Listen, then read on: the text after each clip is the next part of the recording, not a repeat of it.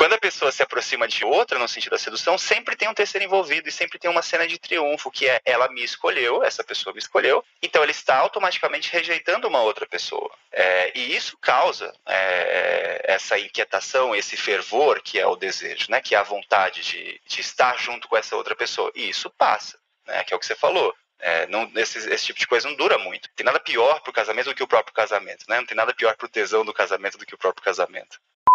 Eu acho que a sedução e o relacionamento ele precisa de um pouco de risco e todo mundo que já esteve ou está em uma relação a longo prazo sabe que existe um tesão de pegar de volta para si.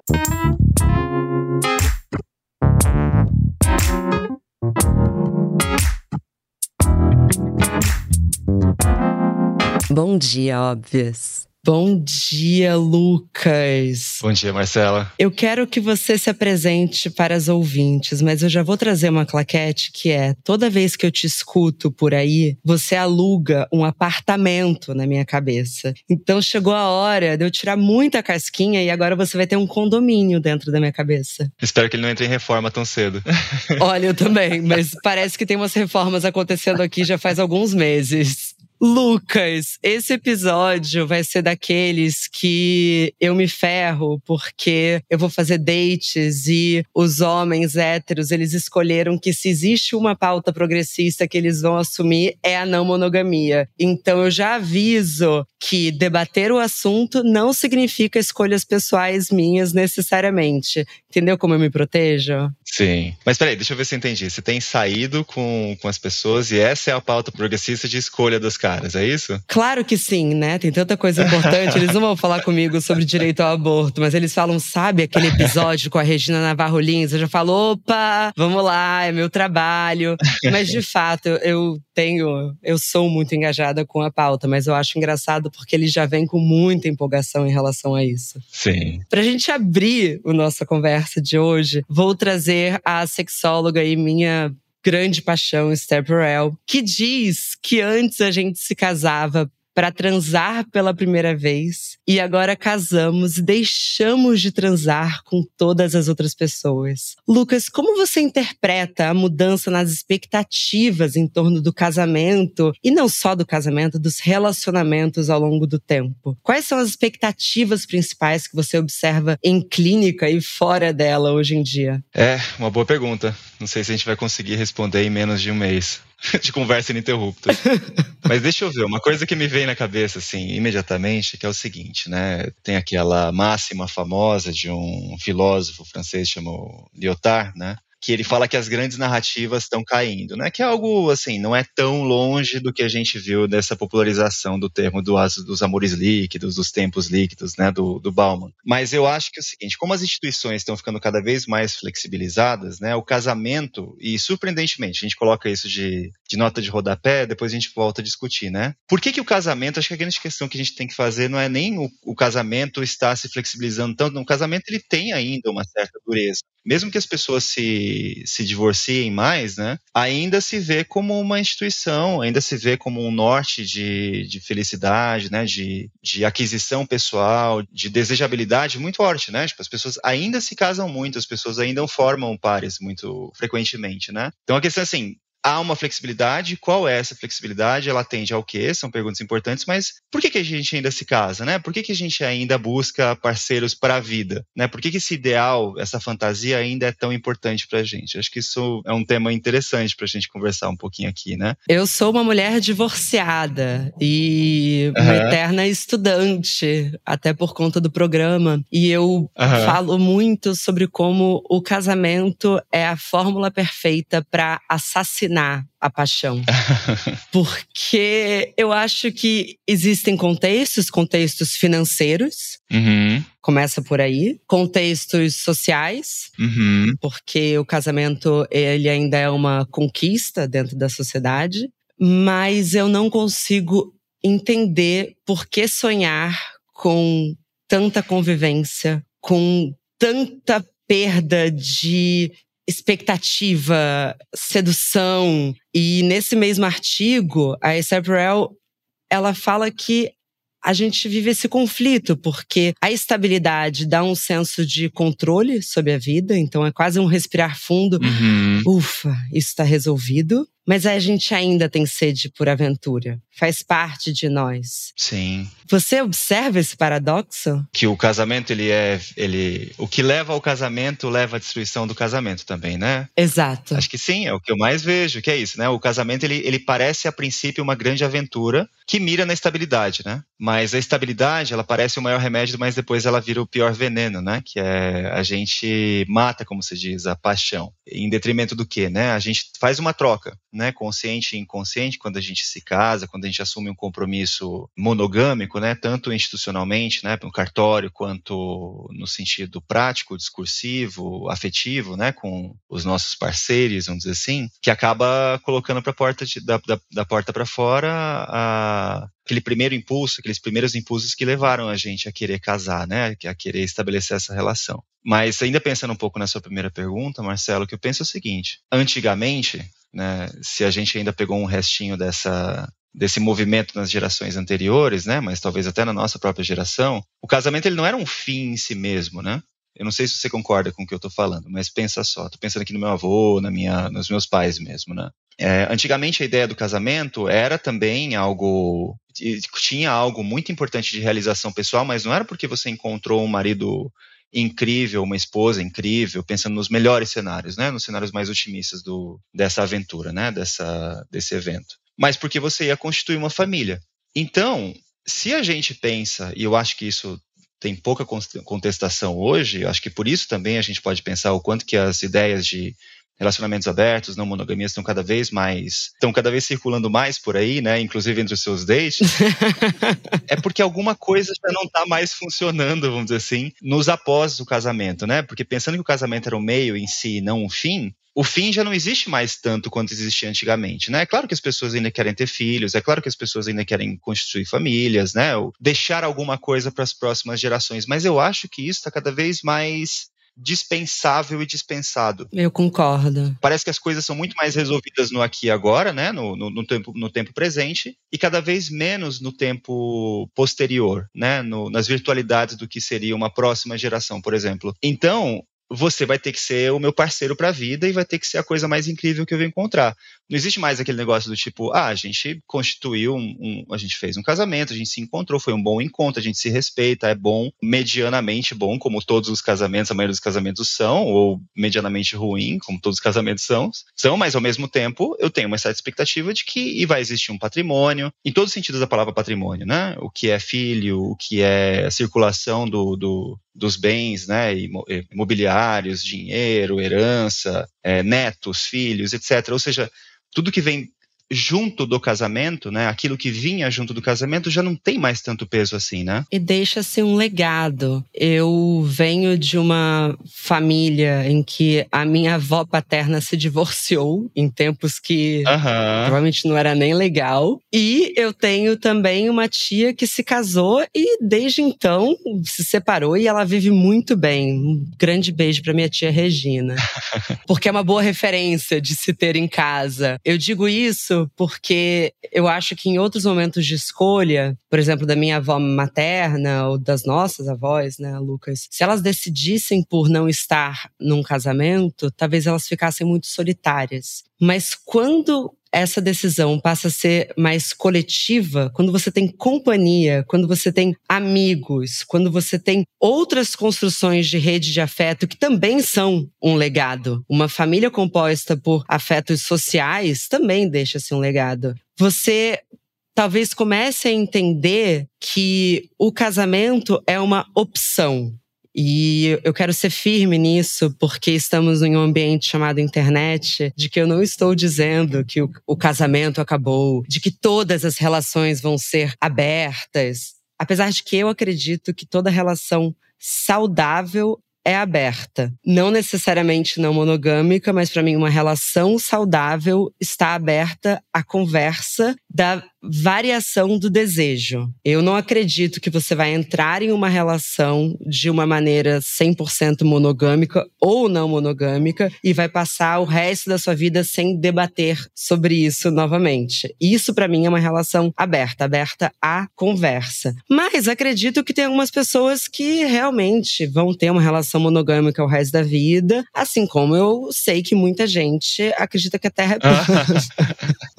Porque o desejo é tão incontrolável em tantos momentos que eu acho que a gente aprende a sentir ciúmes como uma manifestação de posse, de controle. E tem sido divertido na minha experiência pessoal. Primeiro, me relacionar sem me preocupar com o futuro. Uhum. E é um exercício, porque isso parece automático às vezes, sabe, Lucas? Você sai com uma pessoa uma, duas, três vezes, aí você imagina como seria morar uhum. com essa uhum. pessoa. Você tem que, oh, oh, oh, oh, oh, oh, oh, oh, volta. e controlar o ciúme. Uhum. Vamos falar um pouco sobre Vamos. ciúme, Lucas? Vamos, mas pegando um pouquinho do que você acabou de falar, né? Que eu acho me deixou uma, uma, uma pulga aqui atrás da orelha, né? Sobre a questão das relações saudáveis são relações abertas. Eu não sei, Marcela, eu não sei se eu iria muito por aí, não. Porque assim, eu tenho, eu tenho feito uma, umas incursões por aí, né? É, um pouco maverick, assim, de tentar colocar algumas ideias que são críticas, né? Às vezes até bastante polêmicas a respeito do que se prega hoje como um ideal não monogâmico, né? Uhum. Que é aquela coisa do tipo assim, não, você tem a sua liberdade, você tem uma gestão pessoal do seu próprio corpo, então eu não tenho nenhuma jurisdição sobre isso, você pode dispor dele livremente do quanto que você quiser. Eu não sei se isso é excludente do que a gente entende como monogamia, até porque eu acho que a gente entende pouco do que é de fato monogamia, né? Concorda. É, em termos conceituais. É, é, é foda dizer que a gente já começa a partir de um certo princípio de que a gente vai organizar um saber, um conjunto de práticas, até um conjunto de estudos, né? Muita gente se dedica a isso sobre a não monogamia, sendo que a gente não entende muito bem a monogamia direito, né? Eu acho que a monogamia ainda é uma questão muito importante, muito inquietante e muito curiosa, pelo menos para mim. Então, isso que você colocou eu achei bem interessante, assim, tipo, uma relação aberta, ela é aberta aos movimentos do desejo, né? Tanto de si quanto do outro, ou do casal, do par, etc. Eu acho que não, Marcela. Eu acho que aí a gente talvez é, traia, para começar a brincar do, do, do, tema da traição, né? Talvez a gente traia uma coisa que é a nossa condição, que é a ideia de que, inclusive, o próprio desejo, agora a gente pode falar do ciúme também em alguns aspectos, o desejo ele não se move se ele não tiver zonas de inquietação, vamos dizer assim, né? zonas de, de indeterminação. Porque o conhecido, né, aquilo que a gente sabe que tem uma rotina previsível, ele não pode ser mais tão desejável assim, porque a gente não tem que fazer trabalho psíquico, trabalho emocional, para fazer com que essa coisa, né, eu digo coisa no sentido mais indeterminado possível, seja um outro, seja uma pessoa, seja algo inanimado, enfim, é uma fantasia. A gente não consegue desejar aquilo que a gente tem como esperado todos os dias. A gente não deseja que o nosso braço se mova, vamos dizer assim, né? A não ser que a gente perca esse braço e vire um membro fantasma. E você todos os dias está virando, se virando, vamos dizer assim, né, se debatendo com essa ideia de que uma coisa que você teve, você perdeu. Sim. Por isso que eu acho boa a brincadeira, né, de que tem algo na relação, especialmente no término, né, que tem a ver com, com essa ideia do membro fantasma. Calma, Pera, agora eu achei interessante. O, o que. O, como se relaciona o término e um membro fantasma? E quando você, por exemplo, tem um outro rotinizado, isso acontece muito com casais que se divorciam, né? Você tem uma expectativa né, de que o outro sempre esteja do seu lado. Isso não é, não é necessariamente desejável no sentido psicanalítico do termo, né? Aquilo que nos falta é, causa uma, uma perturbação psíquica, uma certa inquietação, então a gente se dirige a essa imagem né, que foi perdida como algo que é que é muito querido, né, que a gente quer de volta, né, aquilo que nos falta, vamos dizer assim. A não ser quando você se separa, a não ser quando você perde. É por isso que, que tem aquela história, né, que se repete bastante, de que a gente, quando se separa, quando a gente perde, a gente valoriza, né, ou a gente só se lembra das coisas boas. Lembra disso? Lembro, claro. Que é um negócio que todo mundo meio que sabe, né, todo mundo já passou por essa experiência, eu acho. Então a ideia do membro fantasma é um pouco essa, sabe? Você ainda faz movimentos achando que você ainda tem aquilo que você dispôs antes, né? Aquilo que você tinha antes. Mas você de fato não tem mais. Ou não tem mais do mesmo jeito que seja. Ou quando você abre uma relação, o desejo tende a voltar, né? No sentido. É, não do desejo em si, porque eu não estou mais sendo tão psicanalítico assim, mas o tesão na relação ele volta porque aquilo que você antes achava que controlava, como se fosse um braço que antes estava colado ao seu corpo, já não é mais a mesma coisa, já não está mais lá do mesmo jeito. Você olha, ele não está mais lá. Mas é outro paradigma, né, Lucas? Porque a gente almeja relações tão fechadas e tão protegidas e tão seguras, Uhum. só que às vezes é o terceiro que vai reviver o tesão na relação. Eu não acho que, eu não acho que exista, Marcelo, agora eu, eu, eu acho que eu tô falando uma coisa mais constitutiva das relações mesmo, sejam elas monogâmicas ou não monogâmicas, né? Eu acho que não existe relações sem terceiros. Toda vez que eu penso nisso, né, eu, fico, fiquei muito marcado pela leitura que eu fiz do, do, do Phillips, né, do, do, livro que ele escreveu sobre monogamia, e tem passagens muito interessantes, né? E ele diz uma coisa que talvez a gente possa até conversar um pouquinho mais aqui, mas não, não em si da metáfora, da metáfora não da expansão do pensamento, mas do, do pensamento em si, que é o seguinte, ele fala, não existe uma sociedade sem bodes expiatórios. Se não houvesse um terceiro, aí seria, por exemplo, né, uma figura que a gente tende a colocar a culpa por tudo que acontece na sociedade. Né? Se nós formos de esquerda, ah, os bolsonaristas, se a gente for de direita ou extrema-direita, ah, os, os petistas, né? sabe? Essa coisa do bode expiatório. Claro. Porque esse terceiro é sempre o culpado, ou potencialmente culpado, por tudo que acontece de ruim entre nós. Estou pensando num contexto social. Num contexto de casal é a mesma coisa. Esse terceiro, ele é sempre uma ameaça. Então é a ele que eu vou culpar. Porque se não fosse o terceiro, como é que a gente conseguiria lidar um com o outro com tanta acusação e com tanta coisa ruim? Você precisa de um lugar para jogar esse, esse conteúdo, entendeu? E é justamente esse conteúdo, e a gente sabe que, na, pelo menos na psicanálise, as coisas são sempre ambivalentes, né? Ou ao mesmo tempo tem medo e desejo sendo jogado lá fora, nesse terceiro, né? Então, existe o medo desse terceiro invadir minha relação e tomar essa pessoa que eu amo e suponho controlá-la, né? Suponho tê-la como algo rotineiro, mas eu também desejo que ela esteja por lá, porque eu preciso dela. Né? Eu preciso de alguém para acusar, porque eu não posso acusar minha parceira ou meu parceiro, porque senão seria destrutivo para a relação. Né, o, o Phillips mesmo fala: se não fosse o terceiro, seriam duas pessoas frente uma a outra, e duas pessoas não sabem o que fazer com as duas pessoas, né, uma com a outra. Que é o que muitas vezes acontece quando os filhos saem de casa, que o casal se olha e pensa: isso aqui não faz mais sentido. Exatamente. E isso volta no começo da conversa da gente, né? Que é essa história. Quando você constitui um casal, né? Um casamento, antes de você fazer uma parceria reprodutiva, no sentido mais heterossexista possível, mas também não necessariamente, você sempre mira uma próxima geração, né? Antigamente era um pouco esse o norte. Ah, terei filhos, deixarei descendentes, né? Espalharei os meus genes, meus, meu nome, meu sangue, né? Coisa mais patriarcal que a gente pode pensar. Só que esses filhos eventualmente te traem. Ó, ó a traição vindo agora, né? Quando acontece a traição dos filhos, que é eles já não são mais rotineiros como eu pensei que eles poderiam ser, né? Eles estão começando a arriscar movimentos para fora de casa, aí eu vou ter que lidar com a pessoa que está do meu lado, né? Aí eu vou ter que lidar com o que sobrou dessa relação, né? Dessa relação triádica, né? Do filho, mãe pai, ou filho, pai, pai, filho, mãe, mãe. Enfim, dos pais e do, do, dos filhos, né? Sobram os pais, o que, que os pais vão fazer um com o outro? Geralmente esse é o momento que se divorciam. Né? Inclusive, não sei se tem estudos estatísticos disso, mas eu acho que a incidência do divórcio geralmente acontece, ou frequentemente acontece mais quando os filhos saem de casa, né? Eu sei que está acontecendo agora um boom de divórcios de pessoas de mais de 60 anos nos Estados Unidos, o que eu acho mágico, lindo, e Uhum. talvez tenha a ver com isso. Sim. Lucas, você falou muito no papel do terceiro, como esse bode expiatório, talvez na possível destruição do relacionamento, mas o terceiro também não ajuda a construir. Por exemplo, você ter uma vida social em casal, você vai numa festa, você vê que o seu parceiro é desejável, ou você se sente desejante. Eu não tô falando sobre trair. Eu tô falando sobre coisas sutis que acontecem na sociedade Uhum. um olhar, uma gentileza do outro. Você não acha que isso também ajuda a nos lembrar do desejo que existiu de primeira, de olhar para o nosso parceiro como a gente olhou lá atrás, ou que a gente volte a se olhar como já nos vimos um dia? Em bom português, você não acha que isso faz a gente voltar para casa e transar melhor? Sem dúvida, sem dúvida. Mas, assim, não- não- sem dúvida nenhuma. Inclusive, eu muito recentemente escutei isso na clínica, né? De uma pessoa que abriu a relação, é, a outra pessoa, né, a- a que tinha topado abrir a relação, que a ideia foi dessa dessa pessoa com quem eu estive em análise, né, com quem eu, eu- a quem eu analisei, ela disse justamente isso, não, mas você é muito bonita, eu estou em desvantagem. E a outra pessoa respondeu mentalmente, não falou para ela, falou justamente isso, mas você nunca se cuidou, né, para se sentir desejável.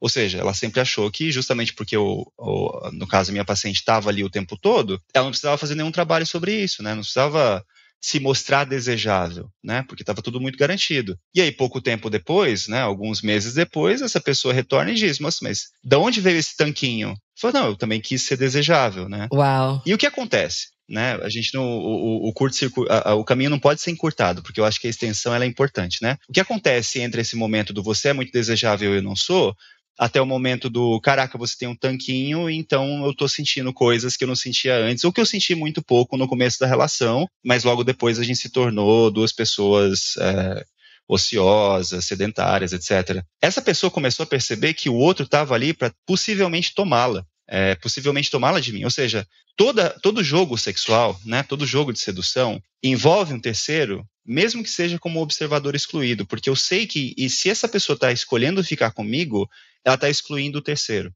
né? Ela, eu, eu tô ganhando essa competição de alguém. Sim. E isso excita, né? Isso traz a, a, Esse terceiro não precisa ter nome, é um terceiro que pode ser um, um inimigo invisível. Exatamente. E geralmente o terceiro é uma fantasia minha, né? Eu que tô envolvido, eu que tô sentindo tesão, essa fantasia é minha. Essa pessoa não precisa ter citado que ela tinha um, um interesse amoroso que tá deixando, né? Que tá deixando de lado para me favorecer. Não, essa fantasia é minha, né? Eu estou vencendo, né? Contra essa pessoa que poderia ser uma potencial ameaça, que agora, na verdade, verdade é o meu rival, mas eu estou triunfando sobre ele. É por isso, Marcela, que eu tenho críticas é, um pouco fortes sobre a questão da não monogamia, porque eles tentam dizer que ao dispor da liberdade do próprio corpo, né, e, e, poder livremente amar quem quiser, eles estão alterando, vamos dizer assim, radicalmente esse esquema triádico, né, que seria um esquema burguês, psicanalítico, edípico, etc. Eu não acho que isso seja escapável, né, no sentido, porque mesmo que você se disponha é, de amar livremente quem você quiser, no momento da sedução e da conquista, que é o que causa o tesão, que é o que envolve o tesão, a não ser que esteja recrutando alguém para o DCE da faculdade, que é uma outra história. Eu fico pensando, eu, eu, eu, costumo até brincar que na monogamia parece amor de DCE, né? Que é tudo muito discursivo, tudo muito cerebral. Mas quando a pessoa se aproxima de outra no sentido da sedução, sempre tem um terceiro envolvido e sempre tem uma cena de triunfo, que é ela me escolheu, essa pessoa me escolheu, então ela está automaticamente rejeitando uma outra pessoa. É, e isso causa é, essa inquietação, esse fervor que é o desejo, né? Que é a vontade de, de estar junto junto com essa outra pessoa. E isso passa, né? Que é o que você falou. É, não, esse, esse, tipo de coisa não dura muito. Tem nada pior pro casamento do que o próprio casamento, né? Não tem nada pior pro tesão do casamento do que o próprio casamento. É, eu acho que também muito no discurso da não monogamia de internet, parece que quando abre-se a relação, você vai viver sentimentos de ternura pela terceira pessoa. Como se, nossa, seja bem-vindo esse nosso amor. E na verdade, não. Talvez você sinta raiva das outras pessoas que a outra pessoa vai se relacionar. Talvez você sinta muitos ciúmes. Aliás, sente-se ciúmes. Sim. Ciúmes claro. não é exatamente um sentimento controlável, né? Sim, não, de forma alguma. E outra coisa, né? É esse que é o ponto. Assim, não deve se condenar o ciúme como se ele fosse um algo, algo derrisório, algo eu vou dizer de um jeito muito simplista, politicamente incorreto né? Porque a gente tende a associar numa linha bastante política da não monogamia, né? É, o ciúme como a vontade de posse de propriedade da, da, da outra pessoa numa inspiração bastante capitalista, né? Numa estrutura bastante capitalista. Eu acho que aí fica um pouco complicado, né? Porque a gente está politizar o desejo não é normalmente um acerto, né? É muito mais errado, porque você não está politizando de fato, né? Quando a gente fala de desejo sexual e sexualidade, a gente está moralizando as coisas, entende? Mesmo que o desejo e o amor seja político, quando a gente fala de políticas do desejo do amor, a gente está moralizando. E isso é muito complicado. Eu não tenho a menor dúvida. Eu tenho certeza que grande parte do que nos excita entra em choque com convicções morais, familiares, ideológicas. E aí a gente trava. Mas os ciúmes é uma sensação paralisante. É, para mim é muito parecido com o medo. Uhum. Só quem já sentiu um ciúme profundo, uhum. eu sinto meu corpo congelar. Uhum. É um, algo assustador. Mas eu já vi pessoas que jamais teriam relações abertas, mas assim, jamais, repetidamente abrirem o celular do parceiro ou da parceira, procurarem algo justamente quando a relação tá um pouco entediante. Uhum. O que elas estão procurando, Lucas? Como diz a minha avó, sarna pra se coçar, né? É, tá, é. Tudo muito, tá tudo muito tranquilo, né? Eu tô muito de boa aqui em casa, eu preciso de sarna pra me coçar. Mas, mas você tem razão de apontar isso. Eu, eu acho que eu entendi mais ou menos o caminho do seu argumento, eu só vou cortar porque a bola já tá levantada. O ciúme, né, ele, como muita coisa na, na, na vida amorosa, ele depende de dose. Ele é dose dependente, para precisar um termo mais médico, né? É, se for demais, eu tenho a, a impressão destrutiva de que o outro nunca vai ser nunca vai ser próximo a mim, ele nunca vai, vai me atender, né? Atender ao meu desejo. E eu não estou dizendo aqui necessariamente que ele vai me passar a ilusão de que ele é meu, apesar de que eu acho que isso acontece também e eu acho importante que aconteça, inclusive. Polemizando novamente. Mas se você colocar o ciúme como essa perturbação que o terceiro causa potencialmente em você, quando a gente busca alguma coisa no, no, no celular, é um jogo perigoso porque você pode ver demais. E eu acho que o ciumento saudável, vamos dizer assim, é, o ciúme é, de vida, diferente do ciúme de morte, o ciúme de vida, ele tende a entender, de certa maneira, entender não no sentido cognitivo, mas no sentido emocional, que as zonas de sombra na vida do outro, elas estão ali para me excitar também. Porque se não for a zona de sombra na vida do outro, acontece isso que eu falei agora há pouco, né? O outro vira uma paisagem ele é, como diz os gringos, né? Take for granted, eu taken for granted, que é. Uhum. Eu sei que o sol vai nascer todo dia de manhã. Eu não preciso fazer uma cântico, um cântico, uma reza, uma oração ou um ritual para que o sol nasça. Ele está ali nascendo todos os dias porque ele dá uma volta sobre a Terra e no dia seguinte ele vai, vai amanhecer às seis e meia, sete da manhã. Sabendo que o outro tem zonas de sombra, né? Se eu abrir, se eu descobrir a senha do celular, pode ser que eu veja demais. E aí aquilo que é só uma inquietação vira uma perturbação destrutiva, né? Vira luz, né? Não é mais tão sombra. Exatamente. É, então, do mesmo jeito que eu sei demais que você pode ser uma pessoa profundamente entediante que não tem desejo por ninguém, eu posso saber demais que você é uma pessoa profundamente perturbadora que tem desejo por muita gente ou por uma pessoa que tem um desejo muito intenso. Ou seja, aí sim a relação pode se desfazer ou se ou permanecer num sentido muito ruim, né? Porque eu sei demais, eu descobri demais. Então é importante manter uma certa uma certa fronteira entre o, o sei demais e o suspeito que, que saiba de alguma coisa, né? Porque é isso que vai deixar com que a relação seja interessante para a pessoa que mobiliza o ciúme no sentido do ciúme de vida e não no ciúme de morte, sabe? Que inclusive o ciúme de morte a gente sabe que causa morte mesmo, né? Exato, especialmente de mulheres. Exatamente. Eu adoro como a gente tá agora surfando em ondas tão perigosas dentro da internet que eu não sei nem onde vamos. Mas eu, eu concordo 100% com você, eu concordo absolutamente que. E não é os ciúmes que dói, mas é é o risco. Uhum. Eu acho que a sedução e o relacionamento ele precisa de um pouco de risco. Uhum. E todo mundo que já esteve ou está em uma relação a longo prazo sabe que existe um tesão de pegar de volta para si. Uhum. Eu convivi de perto nesse carnaval com um casal de amigas minhas que elas decidiram abrir a relação só no carnaval e não se encontraram durante os dias de carnaval, só se encontraram depois e sabem sabem, mas não sabem o que aconteceu. Então é justamente a sombra. Uhum. E uma delas, que é mais minha amiga, me ligou ontem, inclusive, falando: a gente nunca transou tanto na nossa vida. O retorno para a relação, elas disseram, foi foi a melhor coisa que poderia ter acontecido. Uhum. Porque ela falou: eu queria provar para ela que eu sim sou a melhor que ela já teve. Uhum. E eu sei que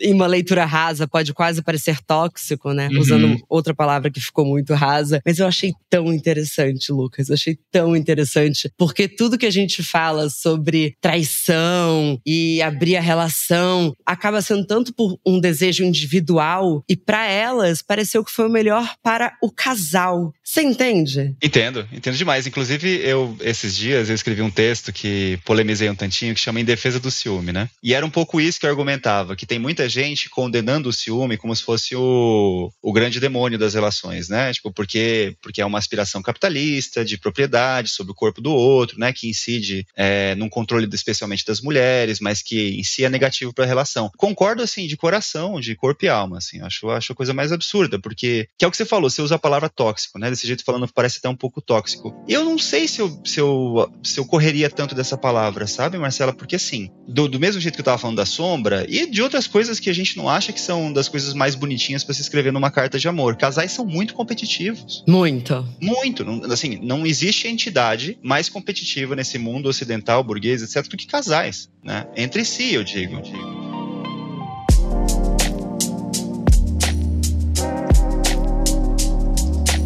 Você assistiu a Anatomia de uma Queda? Ainda não. Ah, Pode então... dar spoiler, não tem problema. tem que perguntar pra audiência se ela tá preparada pro spoiler, mas a gente pode entrar em dois minutos de spoiler. É... Eu... Não, eu posso entrar rapidamente no spoiler. Quem não quiser saber, eu não vou contar. É, você pula 15 segundos. Tem uma, tem uma ferramenta no Spotify que é justamente esse casal em que a competição não é sexual, mas talvez seja uma das competições mais comuns, que é sobre a carreira. Então a mulher, ela vai se tornando cada vez mais bem-sucedida. O homem não consegue cumprir o que ela cumpre, não é porque ele não tem talento, mas ele tá numa procrastinação, numa insegurança. É aquele tipo de pessoa que tem tanto medo de não dar certo que prefere nem tentar. Uhum. Então ele passa a culpá-la pela frustração dele. E em dado momento ela fala: por que você tá se vitimizando por algo que você criou? Hum. Enfim, os diálogos são muito bons. A gente pode conversar sobre isso no segundo momento. Tá. Mas. Eu prometo que eu assisto. Não, é muito bom. É muito bom. Ainda tem aquele jeito francês de se discutir as relações, Sim. que assim, nós brasileiros. Era. É, tinham diálogos ali que eu entendi que eram tão constrangedores que algumas pessoas no cinema davam risada. e eu falava, não tem graça, mas vocês estão constrangidos, sabe? Uma risada de constrangimento. Que é o famoso cringe, né? Exato, eles não sabiam o que lidar, ainda mais que tinham casais ali. Uhum. Deus me livre, se eu tivesse assistido com meu ex-marido esse filme, eu acho que eu ia embora, senão ia ficar muito pessoal. Mas, continuando, a competitividade não tá só no sexo. Uhum. A competitividade está dentro de uma relação em vários pontos quem é mais bem sucedido, quem é mais popular. Quem é mais atraente. Então você é cheio de amigos, eu não tenho ninguém. Quem é mais atraente? Uhum. Os homens gays, ah, pelo menos é, dos é. próximos amigos, casais, nossa, como é difícil para eles. Como é difícil. É, não sei nem quando que cura essa competição entre eles. Eu ainda não vi sendo curada nos casais ao meu redor. É complicado. É complicado.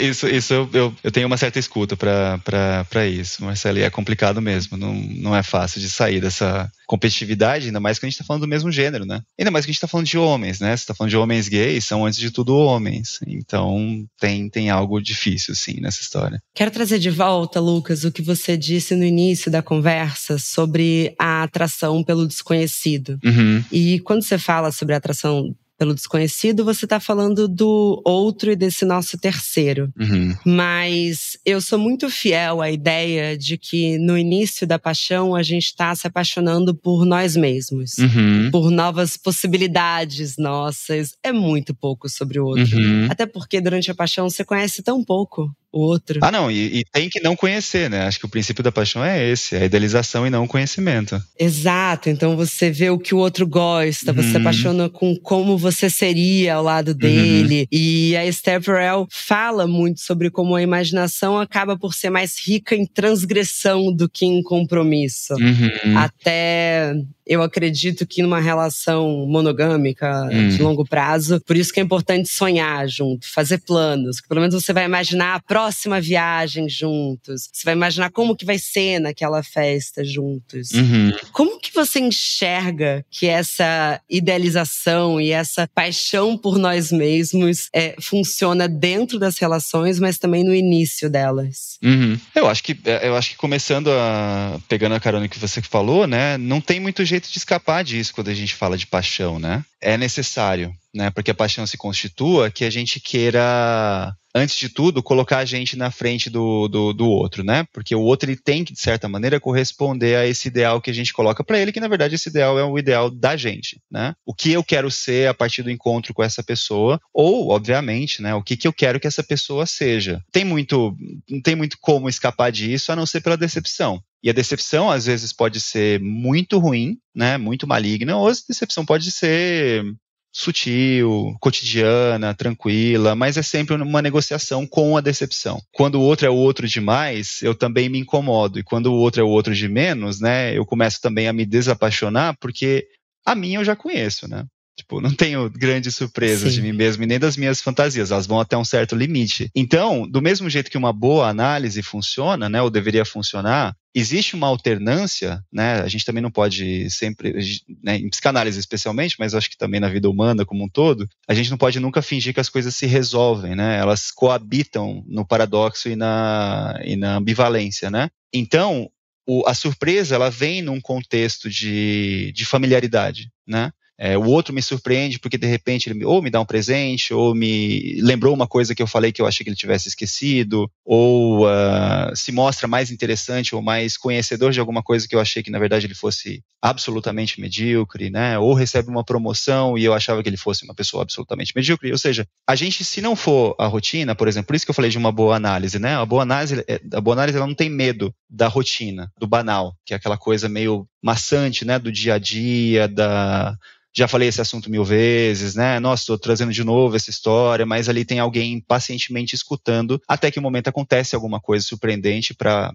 né, não só para o analista, mas que volta-se para a pessoa e diz: Ó, oh, eu estou aqui te escutando e você precisa escutar você porque você não se conhece tão bem assim. E eu acho que é isso que uma boa relação causa. Ela causa no outro, mesmo que seja sempre uma relação narcísica em certo aspecto, né? Ela causa a entrada no outro através de uma surpresa de si mesmo. Quando um analista fala, por exemplo, olha, sim, é, é a mesma história há muito tempo, mas hoje você falou que que sente tal coisa, você nunca tinha dito isso. Sim. Ou hoje você diz com um tom de voz diferente. Numa relação não é tão diferente assim. Você se acostuma com aquela pessoa porque existe, né, nas relações um desejo de estabilidade muito forte, senão a gente não teria monogamia. É, se o mundo operasse muito bem no caos, ele teria uma outra instituição que organizasse talvez o caos ou que mantivesse o caos aceso, mas mesmo poligamias, mesmo não monogamias indígenas ou qualquer coisa do gênero, tem uma certa organização institucionalizada, né? Que mantém a coisa numa certa operação é, rotineirizável. Então, o casal monogâmico, ele é um pouco isso. Ele é uma rotina, uma expectativa de conservação e de, e de preservação. E a surpresa acontece nesse panorama, né? Do mesmo jeito que a inovação precisa da, da tradição para acontecer, também a, a, surpresa precisa da rotina, né? Isso é sensacional. E eu adorei a administração de decepção. É,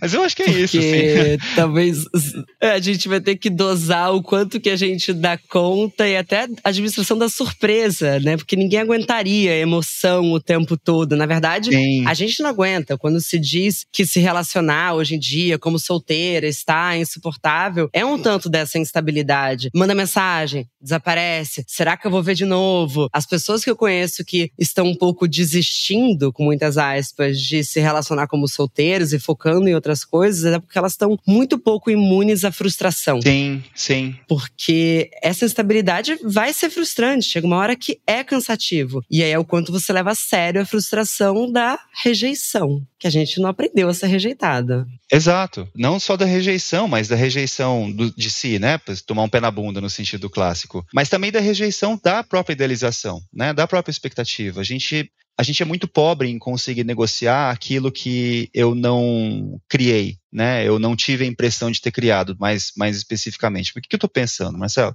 A gente, né, filhos da nossa geração, é, e não só quem nasceu na década de 80, 90, mas, ou, ou 2000, mas nós que vivemos hoje, a gente se acostumou, de certa maneira, né, a gente foi presenteado, entre aspas, com um mundo que parece que a gente está criando o tempo todo, de acordo com os nossos próprios desejos. E isso é uma absoluta ilusão. Mas o que eu estou dizendo? Eu vou, dizer, vou, vou usar uma imagem que me ocorreu esses dias, né, que eu estava até conversando esses dias. A gente, eu, eu já não escolho mais os canais que eu vou assistir, e principalmente os canais já não escolhem mais o que eu vou assistir. Eu vou no YouTube e vejo um vídeo que eu quero. Eu abro uma aba no, no navegador Sim. e eu leio o que eu quero. Eu vou para um WhatsApp e converso com quem eu quero. E não é difícil de pensar que 20, 30 anos atrás isso era completamente diferente. O, o seu vizinho, às vezes insuportável, às vezes medianamente aceitável, às vezes muito legal, batia na sua porta às seis da tarde. Porque ele sabia que estava em casa às seis da tarde, ia lá oferecer um bolo, tomar um café, não sei o que, não sei o que lá. Ou seja, era como se fosse a Rede Globo me mostrando uma programação que eu não sei se eu queria tanto ver, mas de qualquer modo é o que tem na TV para acontecer, é o que tem na TV para passar, né? Uhum. Hoje, Marcela, parece que a gente, é, e isso,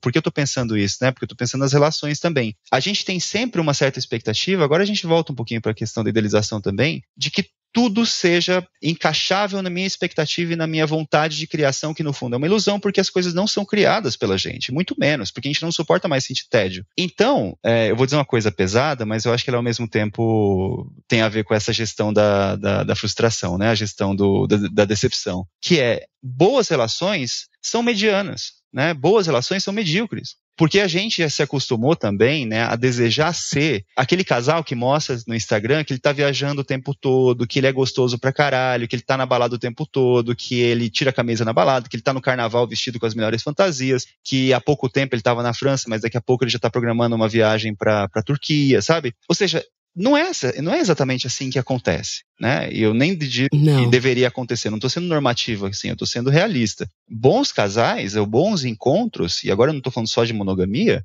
tem que se acostumar com o fato de que a mediocridade é a própria vida, né? Ela é, igual, é equalizável à própria vida. Se não for assim, a gente não consegue viver, porque a gente não, não consegue lidar com excesso. Mas a gente está o tempo todo desejando o excesso. Então, uma relação feliz vai ter que lidar com tédio. É uma relação feliz, é uma relação entediante. Se a gente visse num reality show é, os casais mais bem-sucedidos do mundo, Fernanda Lima e Rodrigo Hilbert, o casal mais vistoso do Brasil, se a gente tivesse uma câmera instalada na casa deles 24 horas por dia, a gente dormiria 24 horas por dia, inclusive nas gravações, sabe?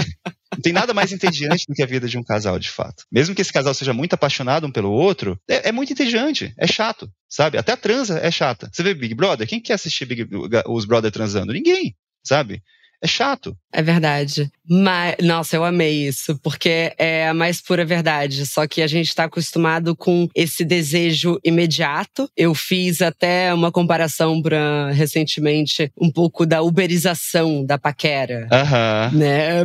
Que é um pouco isso. É muito rápido, é muito abundante, tem muita opção. É, deixa eu ver qual é o melhor preço, deixa eu ver o que tem mais a ver comigo. Qualquer coisa eu cancelo de última uhum. hora. Uhum. E a escolha de estar com uma pessoa hoje e aí de uma maneira monogâmica parece que ficou mais difícil. Sim. Porque se você pensar que antes as pessoas para falarem com a gente, elas precisavam nos ligar, elas tinham que parar muito. Uhum. E hoje eu consigo administrar, não eu, mas talvez eu, cinco conversas ao mesmo tempo no WhatsApp, dez no Instagram. A gente está conseguindo lidar com muitas pessoas e isso é um jogo. Uhum. A gente adora, tem dopamina envolvida aqui. Sim. Tem um vício na conquista que fica difícil abrir mão. Sim, sim, exatamente. Não impossível. Eu acredito que dá. O quê? O que que dá? Eu, não, eu, eu só queria deixar claro que eu acredito que dá para ter uma relação monogâmica feliz.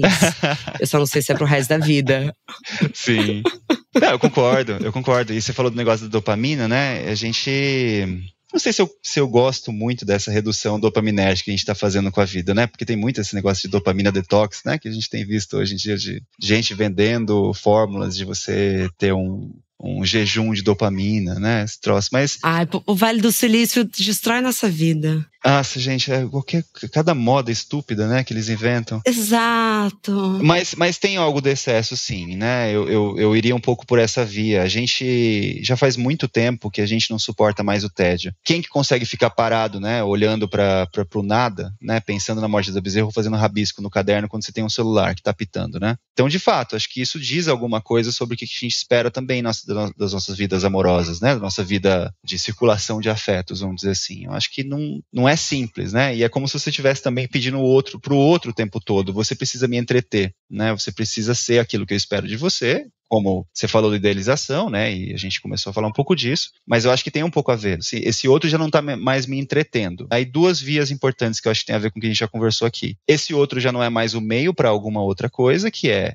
a relação ela é uma relação em si, ela não é uma relação para alguma coisa, porque antigamente, como, como dizia todas as, as, as balizas do nosso código civil, o outro ele é um, um encontro feito para, primeiro para Deus, para a gente poder constituir a família e o sagrado matrimônio, e depois constituir uma, uma família de acordo com o que o Estado precisa, né? Porque o Estado precisa de mão de obra, o Estado precisa de população, etc. Hoje já não é mais assim. Então, parece que em vez do, do, do casal ser o mediador da religião e do Estado, o casal é uma religião em si.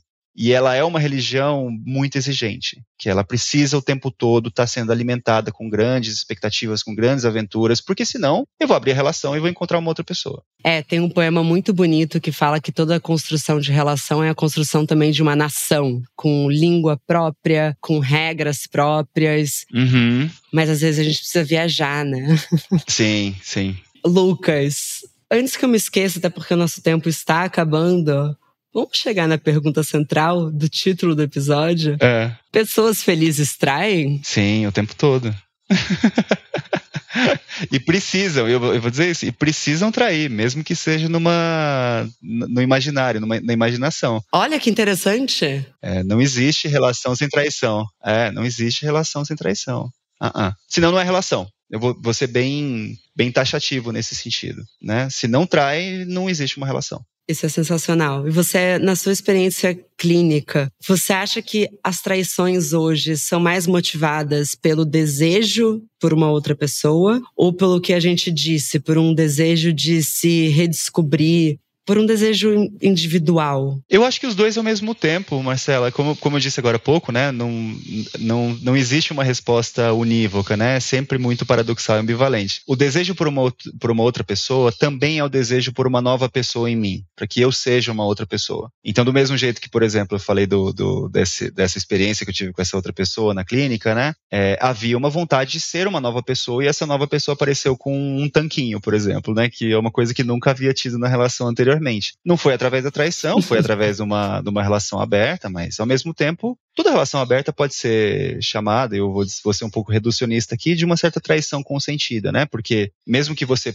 ache que ok, que, que seja consentimento, né? Que seja consentido que o outro vá ficar com umas outras pessoas, a gente nunca vai saber de fato o que ela está fazendo. Então, existe a, a expectativa de que ali, e eu estou sendo bem bem contraditório nesse sentido, existe a expectativa de que ali esteja acontecendo uma traição, mesmo que eu consinta com ela. Então é o desejo por uma outra pessoa, mas é o desejo de uma, por uma outra pessoa dentro de mim também, que eu seja uma outra pessoa, que eu me torne uma outra pessoa. Mas claro que existe traição dentro da relação aberta. Quantas vezes eu escuto regras, e eu concordo com você, tem que ser organizado, mas são regras para parece que é retomar a monogamia dentro da relação aberta. Então você pode ficar com outras pessoas, mas não podem ser pessoas conhecidas. Você pode ficar com outras pessoas, mas não mais do que uma vez. Você pode. Aí, a mais absurda, que é você pode ficar com outra pessoa, mas você não pode se envolver. É, exatamente. Mas, mas esse é o ponto, né? Você sabe que você vai que a pessoa vai te trair. Eu acho que isso que é, que é o excitante também, Marcela, porque você está expandindo os horizontes, você está expandindo a, os limites da relação para territórios desconhecidos e potencialmente perigosos, e essa pessoa está se envolvendo envolvendo sexualmente e afetivamente com uma outra. Quando se fala não é para se envolver afetivamente, você sabe que vai ter traição ali.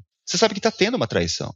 Eu acho que é isso que, que excita também, sabe? Sim, per perfeitamente. Porque a proibição é um, de um desejo absurdo. Né, me, me, proíba que eu quero. Isso vale para tudo, isso vale até para comida. É, experimenta ter um alimento que você não pode comer. Você vai passar Exato. anos pensando em quanto aquilo é gostoso. E tem uma coisa que também só as mães sabem, né? E os pais também, de certa maneira, que é: você quer que os seus filhos não cresçam. Você quer que os seus filhos não saiam de casa, voltando no começo da conversa, né? E fatalmente você sabe que eles vão sair. Muito bom. Lucas, eu vou encerrar com um convite para você, para você assistir a Anatomia de uma Queda e a gente continuar esse papo analisando o filme. Vamos? Vamos, vamos sim. Você me chama depois que eu vou assistir o filme até semana que vem, eu prometo. Tá bom. Senão eu vou, senão eu vou te trair.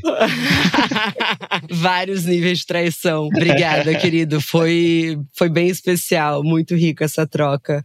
E volta mesmo que. Foi um prazer, Marcela. Eu sou fiel às minhas palavras.